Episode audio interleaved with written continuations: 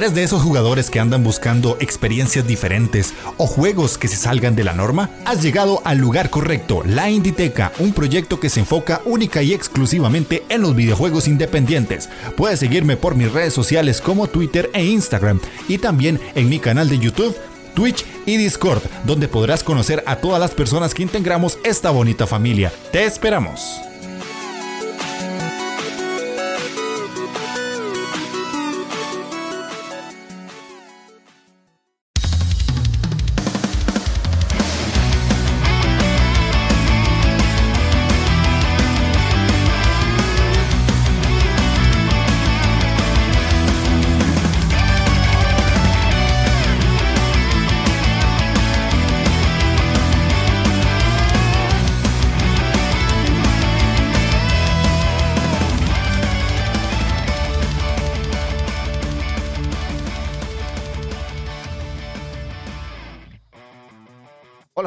¿Cómo están? Sean bienvenidos a la Inditeca, el podcast donde un tico y un vasco les van a contar su pasión por los videojuegos independientes. El día de hoy estamos ya en el séptimo programa de la tercera temporada y como pudieron ver en el título, vamos a hablar de Epic Games Store.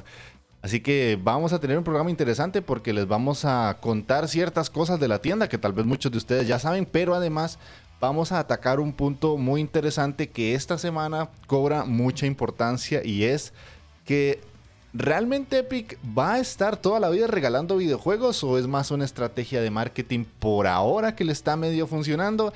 Y es que esta semana regalaron Wolfenstein New Order y hace pocos días regalaron el Borderlands 3. Entonces están como muy emocionaditos con una regaladera de juegos y obviamente los indies no quedan por fuera. Vamos a hablar de un poco de toda la lista de indies que han ido regalando durante mucho tiempo. Y Ragelur creo que puede aparecer un poquito por ahí porque le tiene un cariño e-, especial a Epic Games Store. Así que vamos a iniciar con este podcastardo. Gamelur, ¿cómo estás? Muy buenas tardes, bueno, buenos días para usted, caballero. Eh, sí, en efecto. Eh, no, no, a ver, ya sé que es lo que todo el mundo viene a escuchar este podcast para escuchar a Ragelur, es lo único para lo que me contrataste. Pero voy a intentar contenerme. Básicamente porque si no va a ser un Ragelur constante. Sí, sí, sí. sí. Pero, pero tenés permiso de, de, poder expresar tus sentimientos, no pasa nada. Tampoco estás aquí contratado con cadenas y un montón de, de restricciones en el contrato y asteriscos, claro que no. Pero bueno, entonces vamos a dar inicio porque la verdad es que se las trae el programa. Eh, hay mucho de lo que conversar con, con Epic.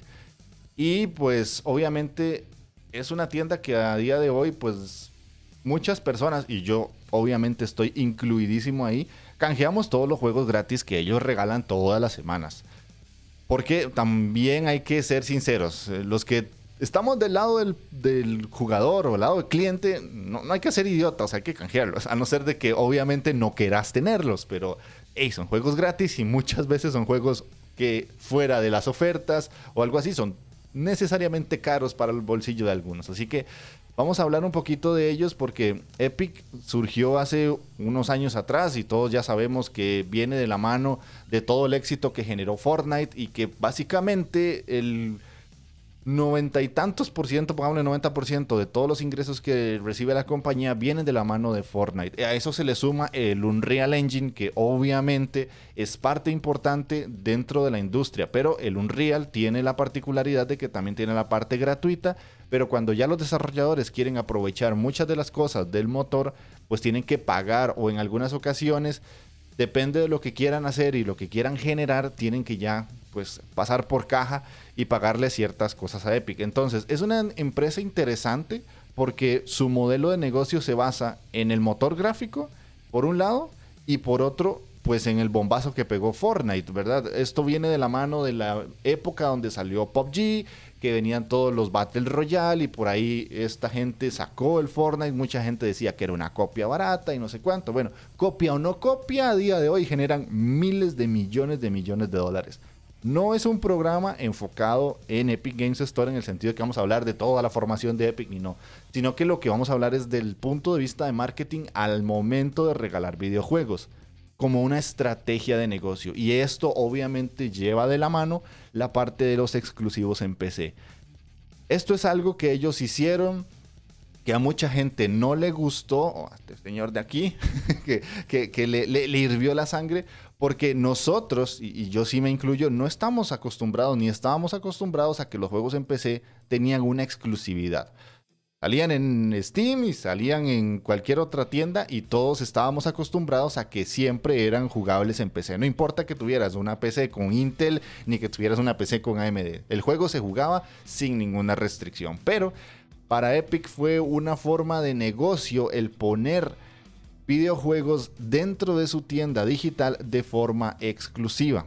A tal punto de que en el programa anterior hablamos de uno que yo compré de esa forma, que fue Hades, porque solo estaba ahí. Y como yo quería apoyar a Supergiant, tuve que pasar por caja en esa página específico y en la cuenta de Epic. ¿Esto que lleva de la mano? Bueno, lleva una estrategia un poco digamos, eh, llena de telarañas, porque básicamente cuando sumas juegos exclusivos más juegos gratis, lo que está haciendo la empresa, por un lado, es captarte como cliente, porque tenés que registrarte sí o sí en esa, en esa página o en esa web. Están obteniendo tus datos que son utilizados para estudios de mercado e y estudios de usuario. Y además de eso, te dan cupones de descuento que hace unos meses atrás, si no me equivoco, dieron un cupón de descuento de 10 dólares si les dabas el correo específico. Esto es una estrategia que yo no, no pasé por ahí porque en ese ya, ya tengo como el conocimiento de que lo que estás haciendo es alimentar bases de datos para que después te empiece a llegar un montón de spam o todos esos datos tengan algún fin que no es tan agradable pero yo sé que mucha gente dice, ah, solo les pongo mi correo y me dan 10 dólares más. Bueno, todo eso tiene desde el punto de vista de la informática, pues muchas aristas o muchos asteriscos que son importantes de ver. Y es que con Epic, y aquí les voy a dar unos pequeños wikidatos, esta estrategia de regalar juegos pareciera algo súper inocente y pareciera algo como que es muy normal.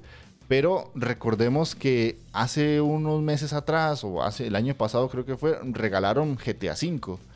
Que uno se queda como, ¿cómo carajo logran regalar un juego como GTA V?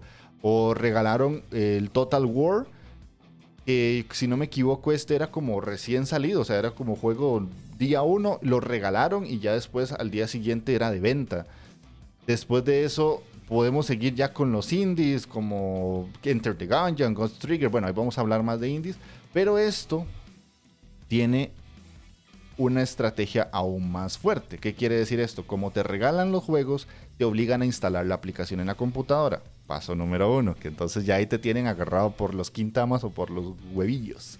Después, paso número dos, ya estás en la tienda, ya canjeaste el juego gratis y lo normal que hagas es vamos a ver qué tiene la tienda. Entonces ya estás captando tiempo del usuario dentro de la misma. Y si a eso le metes los descuentos, de paso haces que por un juego gratis te ponen una sonrisa, estás dentro de la página y finalmente puedes caer en caja y comprar algún juego en descuento. Entonces, todo eso, digamos que es una fórmula interesante. No sé, Gamelur, si tenés algo que comentarme por acá. A ver, todo es interesante todo lo que tú dices está bien, la captación, es una técnica de marketing, vale. Todo va bien. Y dices, bueno, pues ya que esté aquí, pues ah, si entras en la tienda. Y te pueden dar ganas de comprar hasta que ves esa tremenda basura de tienda que tienen. Que han tardado años poner cosas decentes. De, verdad. Porque, a ver, eh, también una cosa que también mucha gente dice. Eh, no, pero ¿cómo puedo regalar no sé cuántas eh, de GTA 5, no sé qué tal. A ver, que la gente se piensa, hay mucha gente que se piensa de verdad. Que te digo de verdad porque es que lo he leído, que hay gente que se piensa de verdad. Que Epic compra eh, 8.000 keys. Y las 8.000 eh, las eh, compra a 60 dólares cada una, o 60 euros. No, a ver, no. A ver, que es un producto digital, no es un producto físico. Un poco de cabeza, por favor, ¿vale? Aún así, obviamente, tienen que o desembolsar dinero o tienen que hacer algún tipo de acuerdo o cualquier vaina. Yo que sé, igual con algún estudio independiente, igual eh, no les tienen que eh, pagar por esas keys, pero les ofrecen un contrato de exclusividad más fuerte que a otros para su, para su, secuela o cosas de ese estilo. No sabemos mm, qué tratos hacen o qué es lo que hablan o qué es lo que preparan ahí eh, oculto que no se puede ver. Pero está claro que obviamente no se gastan todo ese dinero, pero se gastan pasta. Y la cosa está que, como tú dices, viene financiada mm, en su gran parte por su gran marca, que es Fortnite. Entonces, em, ¿hasta qué punto llegará Epic? Que puede que haya un momento en el. o no, pero puede que haya un momento en el que Fortnite reviente o Fortnite deje de gustar o deje de atraer. ¿Y ahí cómo van a hacer? De hecho, yo en un artículo que estaba leyendo de Shataka decía que cuando ellos tuvieron la exclusividad con Control, eh, ya años después se descubrió que les costó 10 millones de dólares eh, tener el juego dentro de la tienda de forma exclusiva. Fue un una exclusiva temporal, pero eh, pues obviamente si uno lo ve 10 millones de dólares para una empresa que genera miles de millones con Fortnite, no es mucho dinero. Y además de eso, estamos hablando de que también el 40% de Epic está apoyada por Tencent. O sea, entonces son. Es, que es un monstruo gigantesco que, se mueve así como si fuera el, bicho de Carrion que va como. y solo va como captando cosas. Pero lo que decís vos es muy cierto. O sea, e, ellos lo que hacen es comprar muchas keys rebajadas de precio. Lo vimos programas atrás cuando hablamos de las páginas de Kiss. Es exactamente lo mismo. Compran a grandes cantidades y las empresas les van a vender eso muy bajo el costo porque lo están comprando pues obviamente al por mayor, que en muchas partes de, la vida se entiende esto. O sea, no es lo mismo que yo vaya y me compre un Xbox a que me compre 60 o 70 que posiblemente me los van a vender más bajos.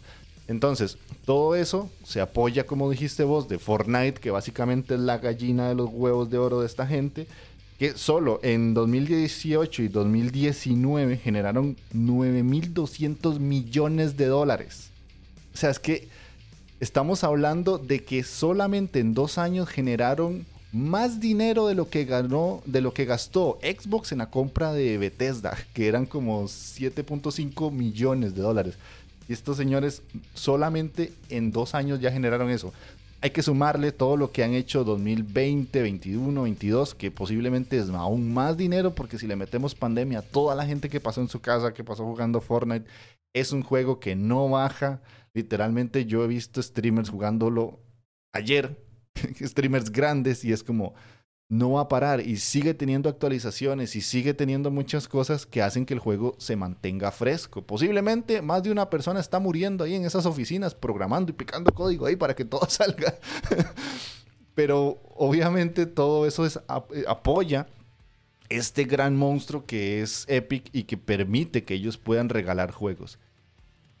Sí, y luego también cuando cuando Epic empieza a ver que Fortnite pega un pequeño pico hacia abajo, que empieza a descender un poco en popularidad, hacen rápido algo que, que vuelva a tener el nombre de Fortnite otra vez en las noticias, en todos los lados. Mm, tuvimos lo de cuando cambiaron de Fortnite al Fortnite 2, pues de una forma que el evento que debió ser que cambiaron el mundo entero, que metieron muchas novedades, etcétera, etcétera. De forma que eso ya se convirtió en noticia, conciertos que han hecho eh, dentro, del, dentro del propio videojuego. O luego técnicas un poquito más rastreras. ¿eh? Un poquito, un poquito, ¿eh? Bastante más rastreras, como aquella. Un poquitito, aquella que pasó con Apple. Que casualmente la, tiraron aquella polémica, eh, pasó todo aquello cuando Fortnite estaba en ese bajoncete ligero dijeron, ¿cómo los lanzamos? Bueno, vamos a meternos en polémicas, vamos a meter aquí, vamos a meternos con Apple, que bueno, eso también te ha parado. Otro podcast, la que liaron y que se creyeron los héroes, cuando en realidad no lo, no lo eran ni lo son en ningún momento. Porque, pero eso pasa con Epic, con Steam, con todas. Lo hemos dicho aquí un millón de veces. Las empresas no son tus amigas. Exactamente. No, y que tal vez muchas personas no se acuerdan. Nosotros lo hemos dicho aquí en el podcast. Nosotros vivimos la etapa de inicio de Steam, cuando Steam empezó. Steam regalaba muchos juegos en su momento. Muchos, muchos, muchos. De hecho, mis juegos más viejos de Steam, en la gran mayoría, son juegos que regalaron. Me acuerdo perfectamente. Tal vez no era que te regalaban un GTA 4 pero sí te regalaban juegos pues llamativos y uno se levantaba una mañana y, ah, este juego está gratis en Steam, que canjear, démelo. Y en ese momento no se veía tan terrible, pero digamos que el problema con Epic ha sido que son estrategias de captación que para al día de hoy es como, ¿no tenías algo mejor que hacer? Eh, eh, lo, único que se te ocurrió fue esto, exclusividades y, regalar juegos y todo, que es una estrategia válida, no están como haciendo nada ilegal, simplemente que obviamente están haciendo algo que otras tiendas digitales ya no pueden hacer. O sea, Epic te, regala juegos todos, todas las semanas, todos los jueves, sabes que puedes canjear uno o dos jueguitos. Mientras que Steam ya a día de hoy podrá tener dinero a cholón, pero obviamente ya no, te, no se permite regalarte un Wolfenstein como lo hicieron esta semana. Pero bueno, vamos a pasar a la parte de toda esa estrategia que tiene Epic por detrás. La primera es lo que acabo de comentar. Regalar juegos grandes cada cierto tiempo. Y el ojo, cada cierto tiempo es importante. Porque no es como que todas las semanas te dan un triple A. Es una vez al mes, una vez cada dos meses, porque es una estrategia de marketing para que siempre estés pendiente de qué juegos van a regalar ese mes. Después de todo esto, hay que agregar los indies famosos. Y con indies famosos me refiero a todos esos indies que mucha gente ya conoce y cuando lo ve dice, ah, mira, está ese indie que tal vez yo no quise comprar y me lo están regalando llámese Amnesia, llámese Ape Out, eh, Action Verge, aquí viendo rápidamente la lista de lo que tengo. También Celeste, Celeste Cave Story. Em, vamos a ver si me sale otro por aquí. Los Custom Quests, el Creature in the Well. O sea, puedo seguir. La lista con indies es bastante grande. Lo mencioné ahora, el Enter the Gungeon, el eh, FTL, el Faster Than Light, que también a mucha gente le encantó en su momento. O sea, es que podemos seguir porque son títulos que obviamente llaman mucho la atención incluso para jugadores que no necesariamente son de comprar indies en su gran mayoría, digamos como que se juegan un Hollow Knight y se juegan un Celeste y de ahí no pasan, vuelven a los AAA. O sea, solo estos dos puntos vean la importancia que eso acarrea. Porque ya estamos hablando de una empresa que tiene la capacidad de regalarte cualquier cosa. Desde un GTA hasta un Celeste. Y como Gameluz me dijo ahora antes de empezar, vamos a hablar de indies, ¿verdad? o sea, es que regalan indies que incluso en Steam a día de hoy son caretes, sus 20 euros, 20 dólares, que mucha gente dice, no, no, ya me esperaré y lo, lo veré si Epic lo regala. No sé qué pensás vos de eso. Hombre, al final ese es un daño colateral que tiene, ¿no? El, no, ya esperaré y ya lo regalará Epic antes era él, ya esperar a que esté rebajado, mm. que dentro de lo que cabe, pues esperas a una rebaja. Pero aquí es directamente él, voy a esperar a que esté gratis. Entonces, muchos juegos, que lo importante suele ser esos primeros días de lanzamiento, eh, se pueden ver afectados por este mismo tema. Sí, se veía afectado antes, lo, lo he dicho, también se veía afectado por el tema de mucha gente que decía, bueno, ya esperaré ofertas. Pero es que ahora directamente es, voy a esperar a que salga gratis porque es que eh, seguramente salga gratis y no es este año el que viene y no tengo prisa por jugarlo. Entonces, este puede ser uno de los grandes problemas en tema de los índices de lanzamiento. Luego está el tema de las exclusividades, que no sé si quieres hablarlo ahora o que lo hablemos después. Em, vamos a ver, en la escaleta no lo tenemos así como que muy, muy ordenadita con exclusividad, así que lo podemos hablar ya si querés. Es que lo digo porque también viene un poco del, palo, porque claro, ellos siempre dicen que sí, que miran de parte del usuario y de parte del desarrollador, que por eso hacen que eh, Epic se lleve un mayor porcentaje de beneficios que, que, que, lo que se lleva en Steam. Eso me parece una competencia que está bastante bien. Me parece una forma de atraer al público. Vale, pero atraer sobre todo a los, devs, perdón. Pero el problema con las exclusividades es que sí, vas a tener más beneficio en esta plataforma. Pero si solamente puedes salir en esta plataforma, te quitan gran parte del público. Mm. Porque muchas veces, como me ha pasado, como me suele pasar a mí, yo muchos juegos los descubro porque entro en la página de Steam y me pongo a ver qué hay nuevo o qué va saliendo o lo que sea. y como es exclusivo de Epic, ahí no va a aparecer. Entonces, y yo no soy la única persona que funciona así, o gente que descubre juegos de esta manera. Entonces, ¿qué es lo que ocurre? Que pierdes mucho público. Pierdes mucho público potencial que puede conocer tu juego porque o no revisa Epic o ni siquiera lo tiene instalado. Es una cosa buena pero otra mala, entonces...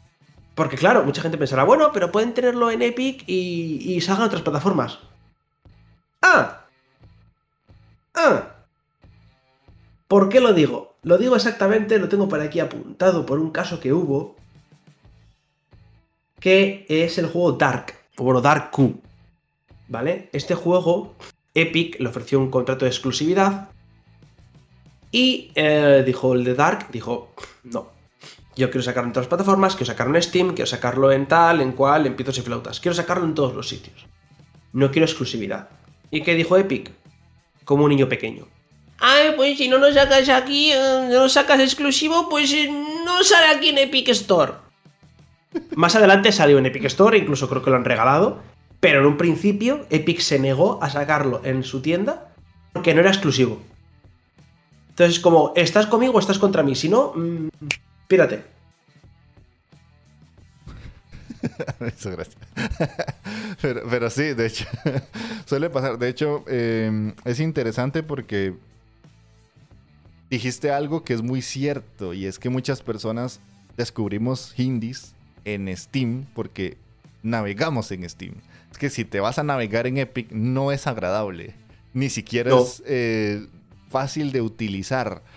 Yo tengo muchos juegos en wishlist de la Epic Games Store que solamente los tengo ahí porque quiero recordar que existen, no porque los voy a comprar ahí. De hecho, uno de esos es el Salt and Sacrifice, que si no me equivoco y la memoria no me falla, es exclusivo de momento de la Epic Games Store, que mucha gente tal vez ya ni sabe que salió. O sea, fue como, ah, sí, el Salt and Sacrifice ya salió y es como, ¿dónde está? Yo lo busco en internet y me sale, sí, en consolas. Ah, es que está en Epic. Y así con muchos otros. No sé, aquí me corregirás, porque si me equivoco prefiero pedir perdón. Sifu también es exclusivo de Epic. Sí. Sí, ok. Uh. Y ese es un juego que tuvo más repercusión, que tuvo más voz entre los jugadores.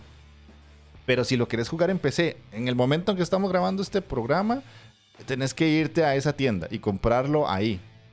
Nada más. O te, espérate a que salga en Steam si querés tenerlo junto con toda tu biblioteca y que se vea bonito y que puedas eh, tenerlo ahí ya en, en, la lista de los 1700 juegos que no vas a pasar nunca como yo.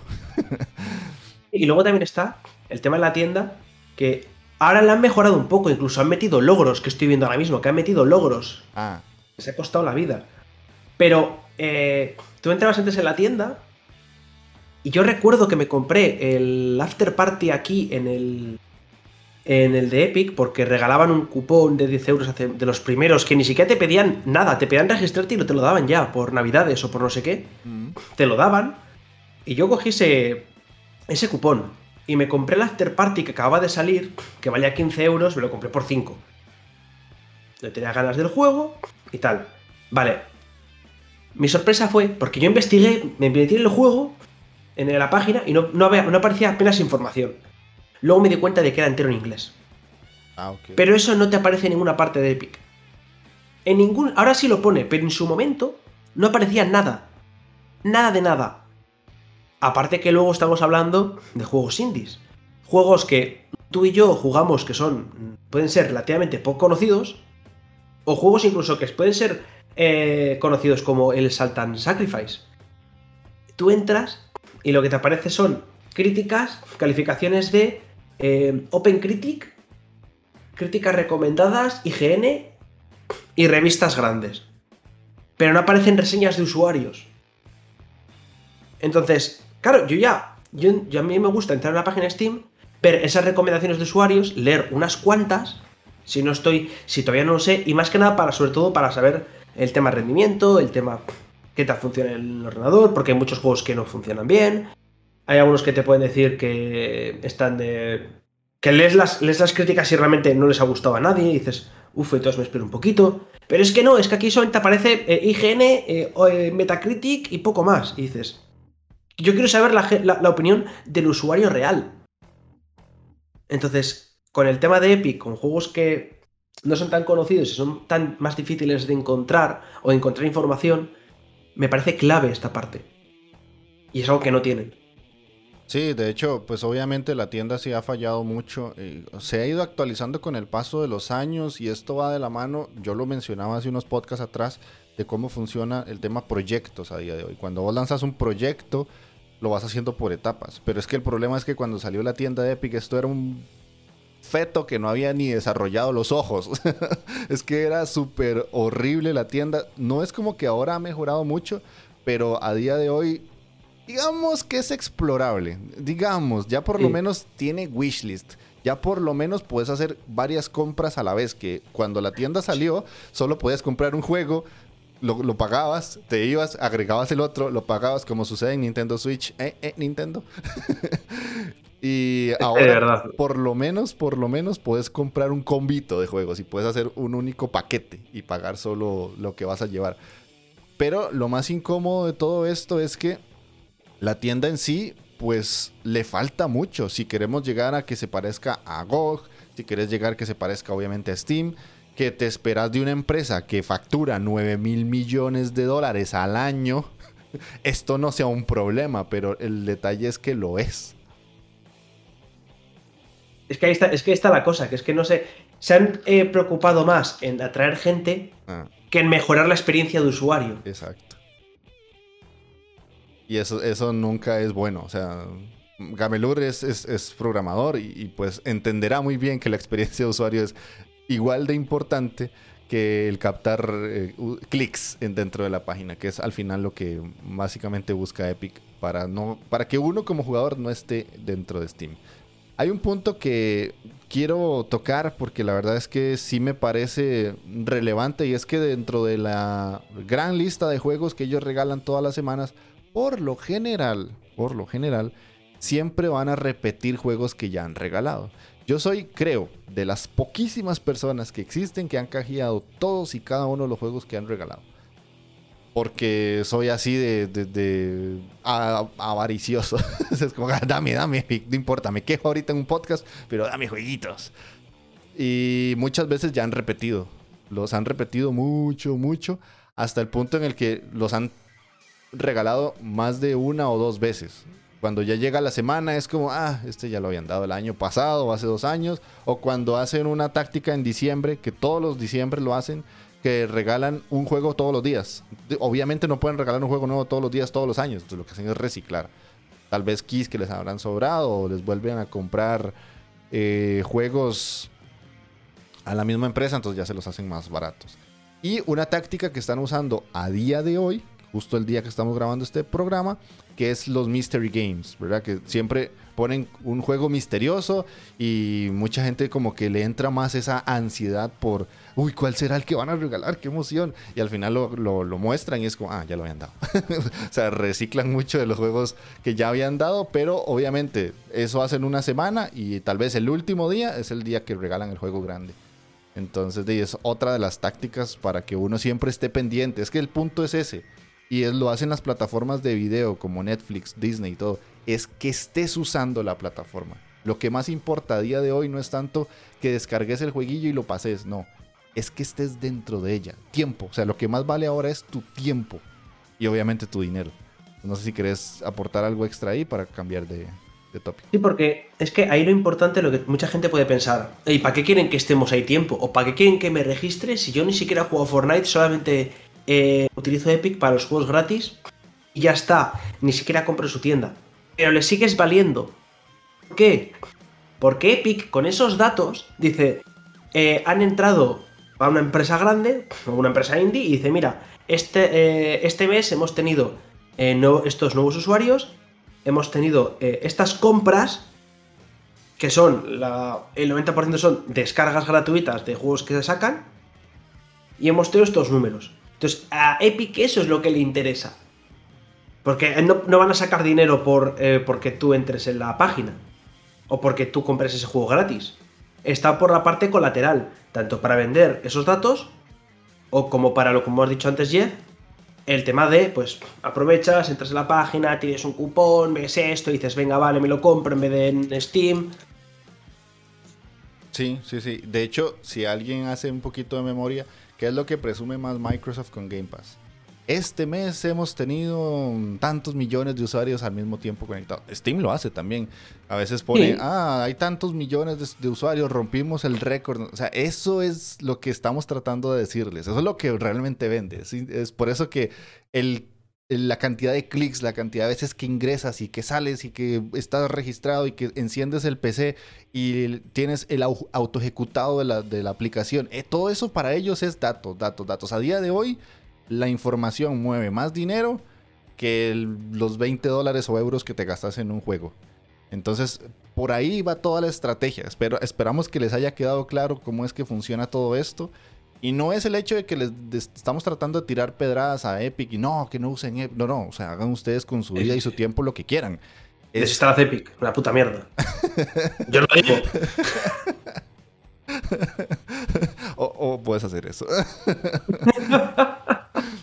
Pero al final de todo esto es, es, eso. El podcast, ustedes saben que lo que nos gusta es que ustedes aprendan cosas también cuando nos escuchen. Entonces, esta es la estrategia que ellos usan. Pasemos al, sexto punto de la, de la escaleta, que es la estrategia contra Steam. Que el enemigo número uno de Epic es Steam, no hay otro. O sea, no, no es Origin, porque Origin es un cerote ahí que anda caminando muerto. no es Ubisoft, porque ya eso literalmente es como ayuda y le pide ayuda a, Sony para que lo, lo agreguen en el servicio nuevo y le pide ayuda a otras empresas. Y no es GOG porque básicamente ellos son el Nintendo de la PC. Van a su bola y hacen lo que les da la gana. Pero contra Steam... A ver, eh, en verdad, en verdad Steam también yo creo que en realidad dice, va a ser un nuevo competidor, vale, pues ahí Eh, otro. a ver cuánto señor, señor, Newell, ha llegado aquí un nuevo competidor, está intentando arrasar con exclusivas y con tal. ¿No va a sacar Hallen? No. ¡Saque el 3K! Señor, por favor, jefe, es el momento de hacerlo. Aunque sea el portal, aunque sea el portal. No, tiene un 3. Algún día. Cuando realmente sea una amenaza Epic, creo que ahí es cuando Gabe Newell dirá 3. Puede ser. Puede ser. Pero... Pero, pero se sabe que no va a ser. Epic es la competencia, pero no es la amenaza de Steam. Exactamente, qué buena frase.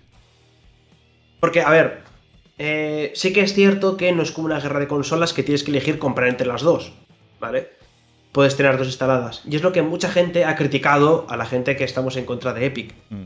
No, pero es que puedes seguir teniendo a las dos, eh, no hace falta no sé qué, no sé cuál. A ver, cállate la boca, ¿vale?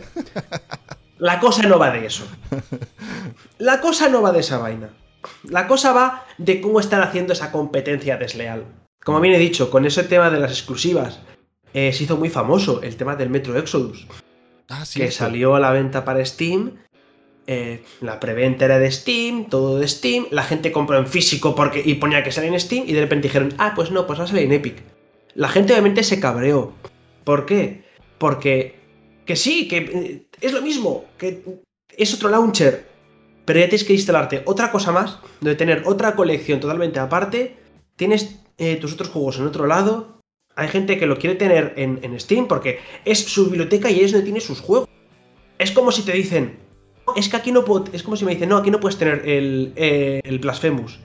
Es que este Blasphemous eh, es exclusivo de la otra calle. Entonces tengo que tener un piso que es mío, es mi piso también. Yo estoy pagando lo mismo que ahora mismo, pero tengo un piso en la otra calle a 10 minutos andando y tengo que ir hasta allí para poder jugarlo.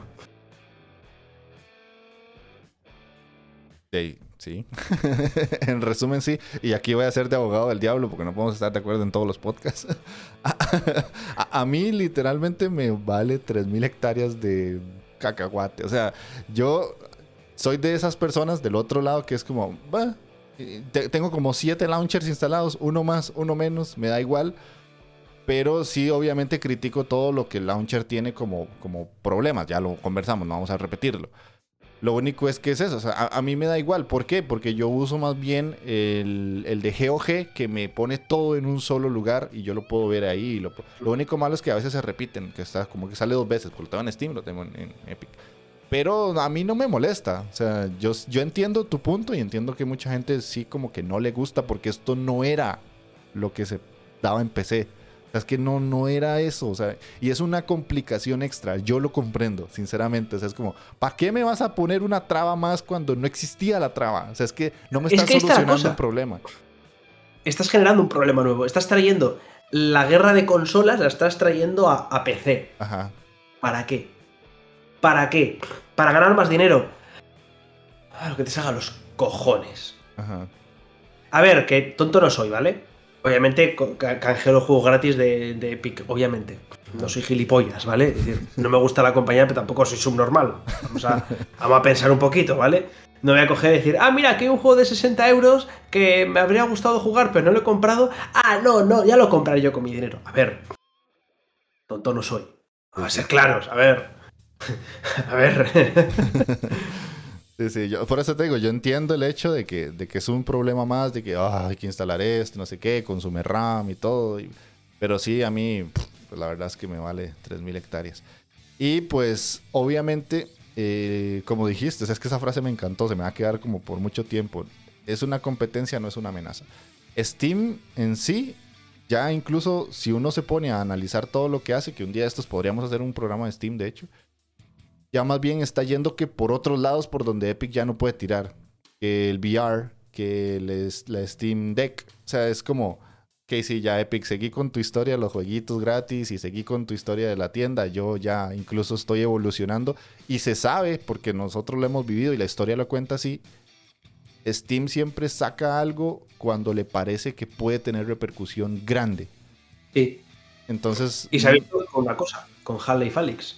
Exacto solamente sacan un Half-Life cuando ven que es algo que puede revolucionar o que puede ser un plus. Se vio con el primero, con todas las, con todas las cosas buenas que tuvo, el Half-Life 2 con el motor, mm.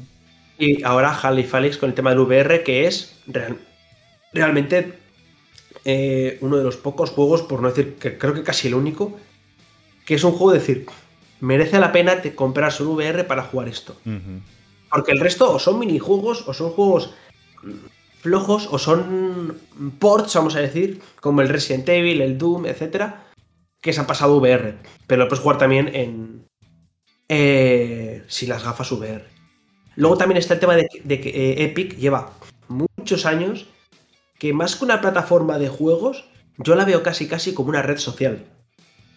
Tienes tus amigos, tienes tus logros, Tienes tu perfil que puedes personalizar cada vez más.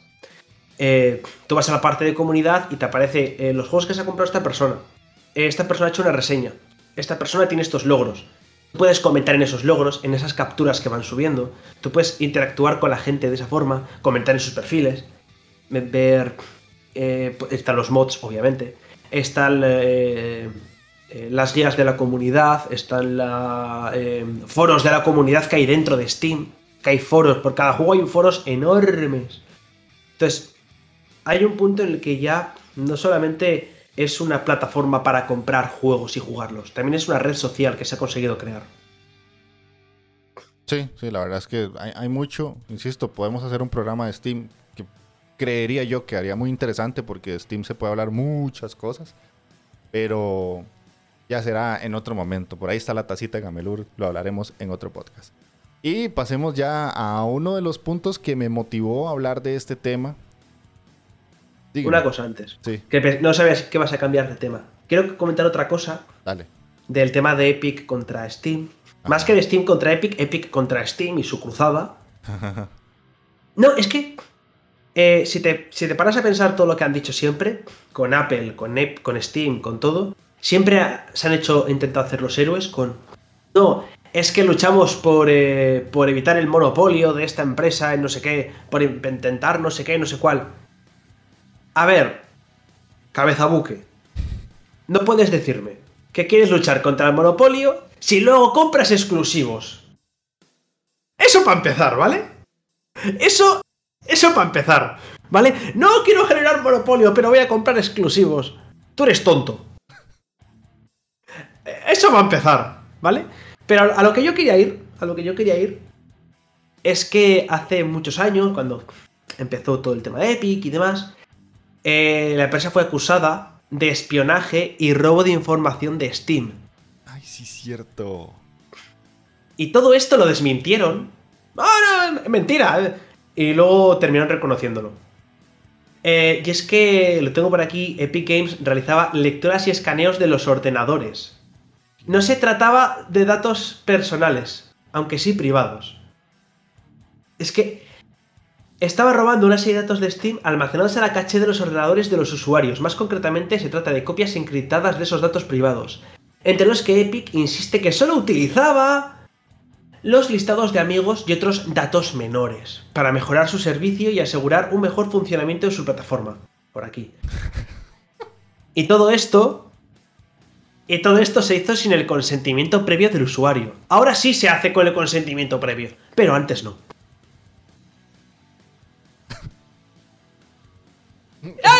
Digo nada más. No, no, yo no voy a aportar nada, su señoría. que se defienda solo. ya puedes, ya puedes, ya puedes seguir. Ya, ya podemos cambiar de tema. Ok. bueno. Ah, veré cómo. Bueno, no sé si, si, si YouTube me, me, me, dirá algo por, por el middle finger que salió ahí. Ay, qué bueno. Pero bueno, cambiamos de, tema porque lo que iba a decirles era eso, que hay un tema específico o una situación que me impulsó a agregar este tema a la Inditeca. Y ya la parte de las ofertas de cupones que teníamos en la escaleta, ya la hablamos, la incluimos dentro del punto de la estrategia. Pero es como que, ¿realmente ustedes juegan y se terminan lo que regala Epic o simplemente lo canjean porque es gratis? Yo soy de esas pocas personas que sí se ha terminado juegos de la Epic Games Store, no muchos, estamos hablando de 5 a lo mucho, pero sí por lo menos los pruebo en algunos casos o los instalo. De hecho, ahorita tengo instalado Textorcist, Hades y No Straight Roads. Y quiero instalarme el PC Building Simulator porque tengo ganas de armar PCs virtuales. Pero sé que mucha bueno, te puedo, te puedo hacer un spoiler. Puedes desinstalar No Straight Roads ya puedo seguir. Sí, yo sé. ya lo jugué. es que me lo jugué, en Switch, fue. Me voy a callar. Me voy a, callar porque aquí no quieres. No, esto vamos a hablar de Epic. No quieres que salga. No quiero sacar a Ragalur de esa mierda de juego. Ok, listo. Em, entonces, la, la, pregunta que les lanzo, y ojalá que lo pongan en los comentarios, que por cierto, están comentando mucho los programas. Muchas gracias. Es literalmente, ¿ustedes ¿Alguna vez se han terminado algún juego o lo han pasado, lo han iniciado? No sé, Gamelur, ¿vos has hecho eso? ¿O solo los canjeas? Yo no canjeo todos al Tuntun. Yo solamente canjeo si alguno, si me interesan, o digo, ah, este lo tenía en wishlist. Pues lo canjeo. Obvio. Este me interesaba jugar, lo canjeo. Me ha pasado a ver juegos de decir. Ah, ¿Para qué? Y, es que me interesaba tampoco que directamente es que ni lo he, ni, lo he comprado, ni lo he canjeado. Y, y, fíjate, de toda esa lista de los que haya cogido, creo que he jugado dos o tres. Te voy a decir, voy a chequear ahora mismo, pero creo que he jugado dos o tres. Yo sí puedo decir cuáles me he terminado y cuáles por lo menos he avanzado. Y que decime los tuyos y yo voy con los míos. Estoy revisando. Estoy revisando. Ok, o si querés empiezo yo y ya y te doy tiempito. Sí, sí, sí, tú, tú vete hablando porque... Ok, bueno, el, Hades obviamente lo, compré y lo terminé en Epic. Hay uno que no he terminado porque el jefe final me está costando mucho y aquí Gamelur va a decir algo fijo. El Textorcist no, no lo puedo terminar, pero sí lo avancé hasta el último jefe. es que este banano sí lo pasó y yo no he podido. El Action Birch lo jugué aquí. El Bad, Bad North también lo jugué aquí, que es un juegazazazo. Aquí me di cuenta que Blair Witch no me gustó, porque fue como... Eh.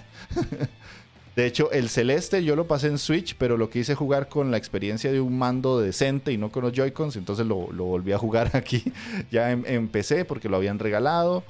De hecho, me gustó más la experiencia ya en PC. Eh, el Enter the Gungeon lo empecé aquí. Y puedo seguir, la verdad es que aquí he podido disfrutar de varios títulos luego de que los regalaran. Y pues, como les dije, o sea, yo soy de esas pocas personas que realmente utilizan los juegos gratis. Y además de eso, una cosa que hizo Epic hace mucho que me sorprendió es que ahora se puede ligar Ichi.io a Epic. Entonces es como ejecutar un juego, pero ejecutar la tienda de Ichio. Yo tengo eso así. ¿Por qué? Porque me es más sencillo. La tienda de Ichio tiene un problema en PC, que cuando la instalas, el, ejecutable de, de, Ichi, cada vez que ingresas te pide que tengas, tenés que loguearte todas las veces, o al menos a mí me pasa, o sea, como que te pide loguear, loguear. Entonces, mientras lo ejecuto desde Epic, como que entra de una vez, no sé por qué, qué carajo hicieron ahí. No sé si es que está ligado con alguna cuenta y eso le da el permiso, pero me facilita un poco el, tener que estarme logueando a cada rato. Ya los está, está, automatizado. está, automatizado. Está automatizado. No ves que leen tus, tus datos personales cogen ese dato, cogen tu usuario y contraseña, ya saben que lo has utilizado de la caché del PC y dicen, este es, y te conecta automáticamente. Sí, mientras que la página de Ichi por fuera es como, oh, sí, idiota, no entiendo. ¿Te puedes registrar otra vez, hermano? no sé, ya, ahora ya encontraste tus pocos jueguitos que ya te pasaste. Eh, ¿de, los, ¿De toda la biblioteca o de los ahorita los gratuitos? No, de los gratuitos. Obviamente lo que has comprado, pues ya es otra cosa. Eh, Torchlight 2, jugué, no me lo pasé. Trópico 5, jugué un poquillo. Subnáutica, dada mi talasofobia, no me lo compré, estaba gratis, dije voy a probarlo. Spoiler, no me lo pasé. Eh, quiero, jugar a, quiero jugar a muchos de los que hay aquí, pero creo que ya. Bueno, y el Insight, miento, y el Insight que lo jugué tarde, Jugué, fíjate, jugué cuando lo regalaron en, Epic. Que era de esos juegos que yo tenía eternos pendientes. Como tú llamas la pila de la vergüenza. Y lo jugué cuando lo regalaron. Creo que es el único que me he terminado. Ok, ok, bueno. ¿eh? Eh, eh, es una lista más grande de lo que me esperaba, sinceramente. Pero bueno, entonces eso, eso fue el programa. Ya les digo, respóndanos y díganos en comentarios si ustedes alguna vez se han pasado o por lo menos han probado alguno de los tantos juegos gratis que ha pasado Epic por ahí, ya sea indies o no. Como les dije, o sea, ahorita están con el Wolfenstein, eh, hace poco el Borderlands, hace poco regalaron la saga de Arkham. O sea, si han regalado como muchos juegos grandes que uno dice, puta, me ahorré mis buenos dolarucos, la verdad. Gracias Epic por eso. Pero porfa arregla la tienda que es una mierda. Entonces aquí cerramos el tema del podcast. Ojalá que les haya gustado. Aprendieran cositas que tal vez no sabían de Epic. Y pues si ustedes son del team Ragelur contra Epic, ahí nos lo dicen en comentarios. O si son del team este, hipócrita Inditeca, pues también nos dicen. Vamos a leer los comentarios de los programas anteriores. Bueno, el programa anterior básicamente, que fue el especial que le hicimos a Super Giant, porque hay muchos comentarios. La verdad es que les agradezco montones porque no solamente a nivel de comentarios, sino a nivel de escuchas. El programa pues bastante bien, le fue bastante bien, pegó. Y pues obviamente hay que agradecer a toda esa gente que nos dejó un mensajito. En iBox, Darko Takashi pues se volvió Nutella ahí, se puso tres comentarios. Primero puso Pintaza, me encanta Transistor muchísimo, caerá en breve. Después puso, puso hashtag Gamelur, ya hicimos una pregunta y, pues se fue de tu lado Gamelur. Si quieren escuchar y entender cuál es la pregunta, vayan, escuchen el programa. Y al final ya puso un comentario diciendo, amigos, gran programita, pero tirón de orejas porque si mencionas a Darren Corp, debéis mencionar también a la inesperable e inseparable Ashley Barrett, la vocalista de todas las canciones desde Bastion. Cierto, cierto. Muy cierto. Tiene mucha razón, Darquito. Y reflejando el juego, vaya, vaya, ¿cuál será ese podcast? ¿Qué, qué el podcast donde indagaremos más allá de los títulos para conocer sus orígenes, motivaciones y secretos. Sí, sí, sí. El podcast del señor Gamelore ahí que, que nos comentó su, su Winman, el abogado freak, que puso, me alegra mucho que la Inditeca saque este programa. Cuando te lo recomendé, Jeffo, estaba seguro que era un tema interesantísimo y que podía encajar aquí. Saludos. Esto va de la mano porque eh, el abogado en su momento, de hecho me lo recordó en un chat interno que tenemos que me dijo que él me había dicho que yo tenía que hacer un programa hablando de Super Giant, no sé qué, no sé cuánto. Eh, sorry ahí, abogado, porque la verdad es que mi memoria es tan mala que se me olvidó que vos me lo habías dicho. Pero sí. Eh, él me había dado ese, e, ese tip de, hablar de Super Giant, pero obviamente pues cayó hasta hace 15 días.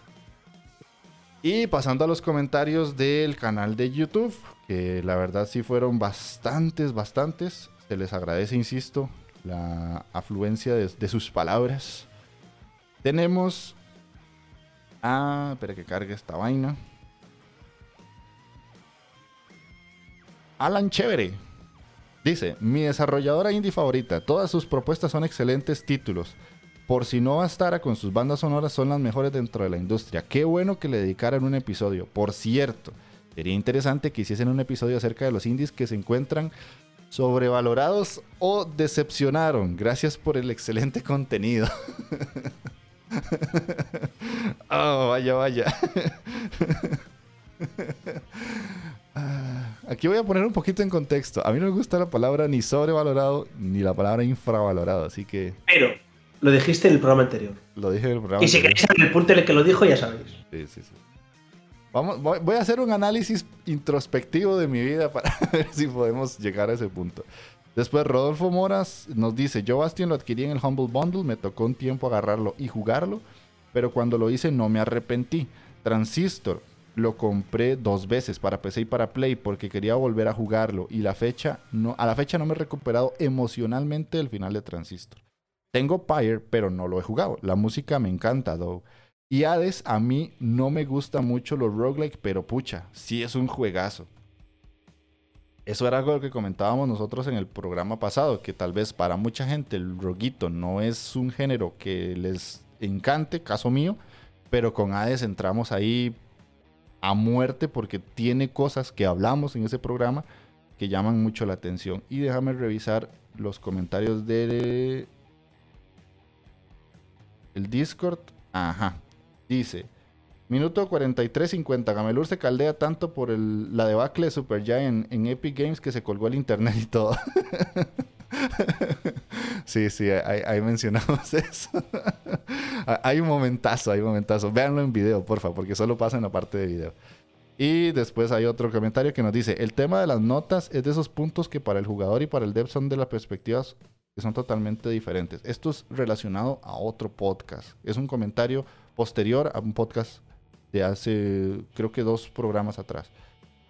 Eh, para el jugador un juego que le gusta puede que tenga una nota baja y no le importa, así como un juego que no le gusta y puede que tenga una nota alta y por eso se siente que no importa. En el sentido de la opinión. Esto, la opinión es totalmente subjetiva y de ese jugador es más importante que cualquier nota, eh, cualquier nota de cualquier sitio. O sea que a los desarrolladores les importa más la opinión que una nota y viceversa, me parece. No entendí muy bien esa parte. Para el desarrollador las notas significan más o menos ventas y una buena nota se traduce a más ventas sí o sí. Ah, creo que esto va de la mano que dijimos que Epic, sí, Epic, eh, oíme, que Supergiant sí le ponía atención a las notas de mm, Metacritic y todo esto, y de IGN y esto. Ok, ok, no, no, tuve un contexto bueno y disculpa, Fenrickson.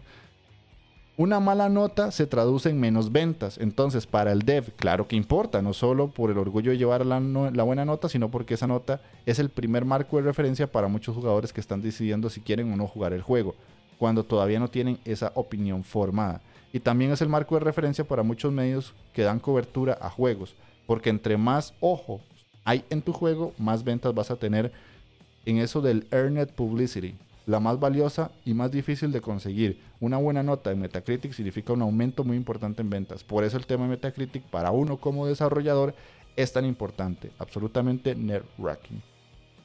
Y listo, se nos acaban los comentarios. Muchísimas gracias por dejarnos todas sus palabritas y se les agradece que escuchen el programa hasta el final y pues obviamente nos den su opinión. Así que eso sería el programa. Gabriel, te puedes ir despidiendo. Pues muchas gracias, Jeff. Eh, no se me ocurre nada más que decir, salvo adiós, pero voy a intentar... es que estoy intentando no reírme, ¿vale? Estoy intentando no, sacar el meme hoy. Este programa voy a intentar terminar bien. Terminar bien. Es un tema que a mí me saca el ragelur que llevo dentro. Ha salido varias veces y aún así lo he controlado. He hecho todo lo posible, lo prometo. Muy bien. Hiciste, hiciste un acto de, autocontrol bastante, bastante bueno. Yo que he visto a Ragelur muchas veces, te felicito, te felicito. A ver, pero que todo, yo también, también quiero decir algo muy importante y es que igual hay alguien que me ha escuchado y ha dicho, menudo hater este tío de este Epic, pero luego es un hipócrita porque no sé qué, porque no sé cuál. A ver, que lo estoy exagerando obviamente. Sí, sí, sí, sí quiero que también quede claro. Y que cada uno puede hacer lo que quiera con Epic, con Steam, con. como si compráis en Uplay. ¿vale? Aunque Uplay tiene una política de que creo, que era que si no juegas al juego durante seis meses te lo podían borrar de la cuenta. Pero bueno, dejamos esa parte de lado. Eh, cada uno es libre de hacer lo que le dé la gana. Eso que tiene que dar bastante claro porque lo importante es jugar a videojuegos. Y si son juegos indies, mejor que mejor. Sí, me quedo con eso.